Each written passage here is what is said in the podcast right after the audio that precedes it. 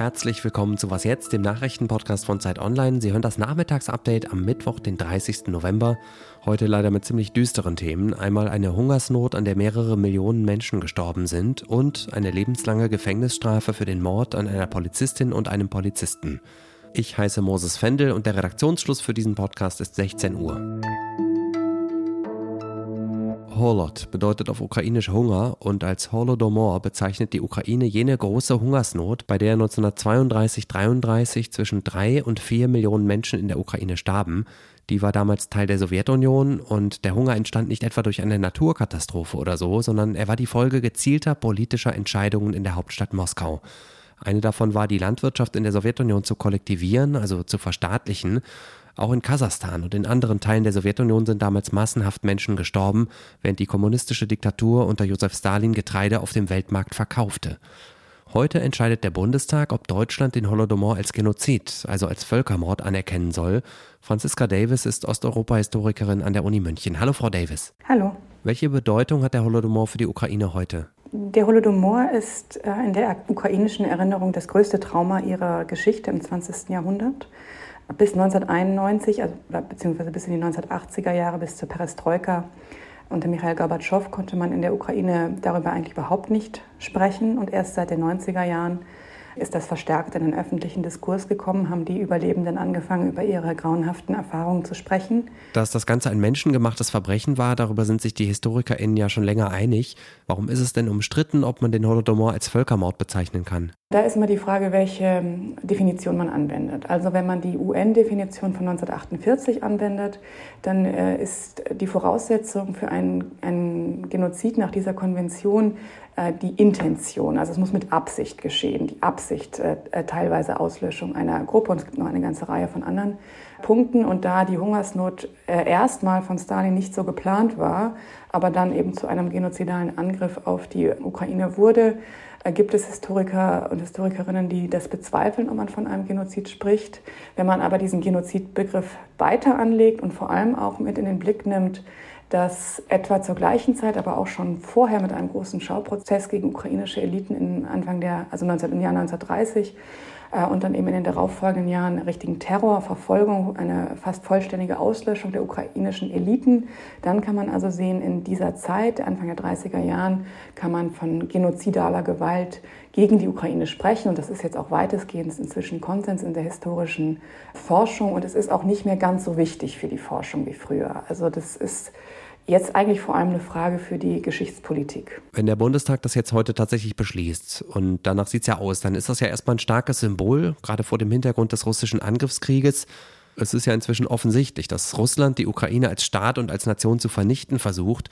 Aber hätte diese Entscheidung neben der symbolischen Bedeutung auch irgendwelche praktischen Folgen? Also ich persönlich fände es noch wichtiger, wenn die Waffenlieferungen schneller und effizienter durchgeführt werden würden, weil das eben den gegenwärtigen genozidalen Krieg schneller beenden könnte. Äh, allerdings äh, ist es auch für die Ukrainer und Ukrainerinnen ein, ein wichtiges Zeichen der Anerkennung auch ihrer, ihres historischen Leidens. Äh, insofern ist es absolut nachvollziehbar. Aber es hätte, weil, weil nicht Deutschland, sondern die Sowjetunion äh, dieses Verbrechen begangen hat, keine unmittelbaren ähm, Auswirkungen, äh, weil ja Russland als Nachfolgestaat der Sowjetunion äh, der Adressat äh, sein müsste für, für Wiedergutmachungs-, für, vielleicht für Reparationsforderungen. Und die politischen Aussichten darauf sind ja da nun äh, sehr schlecht im Moment. Und auch in Russland wird es natürlich nicht als Genozid gesehen, sondern da wird immer noch das Märchen verbreitet, dass es sozusagen ein, ein tragisches Unglück war, das ganz viele Völker der Sowjetunion gleichermaßen betroffen hätte. Danke an Franziska Davis von der LMU München. In der Nähe der Stadt Kusel in Rheinland-Pfalz hat Anfang des Jahres ein Mann einen Polizisten und eine Polizistin getötet. Passiert ist das, als die beiden bei einer Verkehrskontrolle am frühen Morgen sein Auto anhielten. Während der Kontrolle schoss er dann plötzlich aus nächster Nähe mit einer Schrotflinte und einem Jagdgewehr auf die beiden Beamten. Heute hat das Landgericht Kaiserslautern den Hauptangeklagten zu lebenslanger Haft verurteilt. Der Oberstaatsanwalt sagt, die Tat hätte was von einer Hinrichtung gehabt. Das Gericht hat deshalb auch entschieden, dass die Schuld des Täters besonders schwer wiegt. Normalerweise ist es in Deutschland so, dass lebenslange Haft nach 15 Jahren zur Bewährung ausgesetzt werden kann. Bei besonderer Schwere der Schuld geht das aber nicht. Das heißt, der Mörder muss wohl tatsächlich für den Rest seines Lebens ins Gefängnis. Aber warum hat er den Mord begangen? Laut dem Gericht wollte er vertuschen, dass er illegal gejagt hatte. In seinem Auto wurde nämlich totes Wild gefunden. 22 frisch geschossene Hirsche und Rehe sollen es gewesen sein. Wegen Beihilfe zur Wilderei hat das Gericht auch den zweiten Mann verurteilt, der im Auto des Mörders gesessen hat. Eine Strafe bekommt er aber nicht, weil er schon vor Prozessbeginn umfassend ausgesagt und dadurch geholfen hat, den Mord aufzuklären. Die Bundesregierung hat sich auf neue Regeln für die Zuwanderung von Fachkräften geeinigt.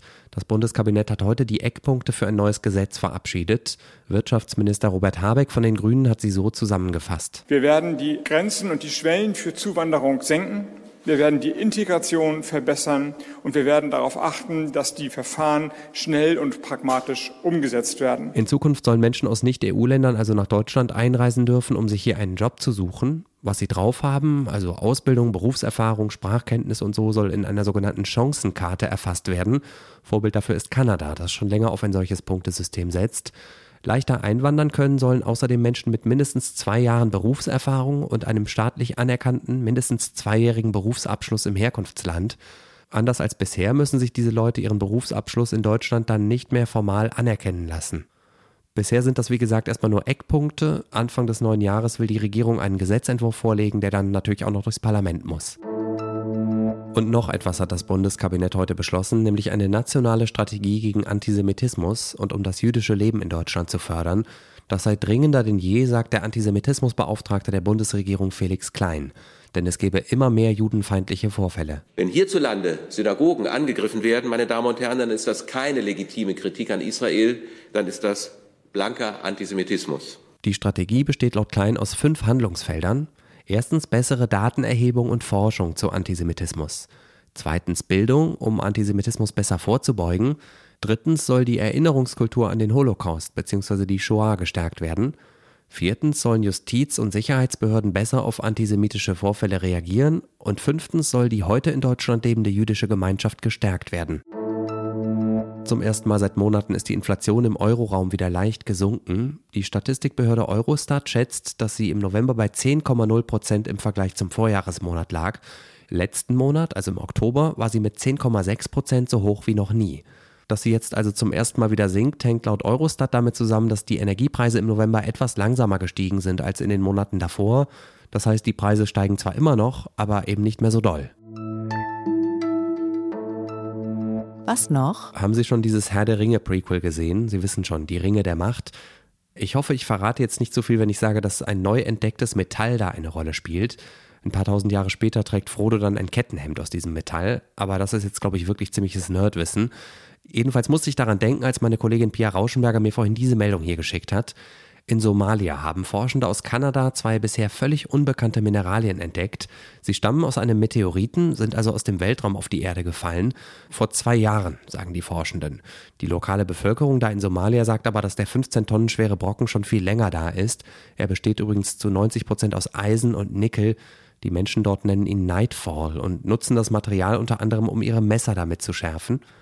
Wozu die beiden neu entdeckten Mineralien gut sein könnten, das muss erst noch erforscht werden. Sie heißen jedenfalls El-Aliit und El-Kinstantonit. Das mutet ein bisschen an wie Elbisch, ist es aber nicht. El-Al ist erstmal der Name der Region, in der der Meteorit entdeckt wurde und Lindy Elkins Stanton ist eine Planetenforscherin, die für die NASA arbeitet. Tja, schade, schade, Galadriel. Und das war die letzte Was jetzt Folge für diesen Monat. Wir sind aber natürlich auch morgen wieder für Sie da.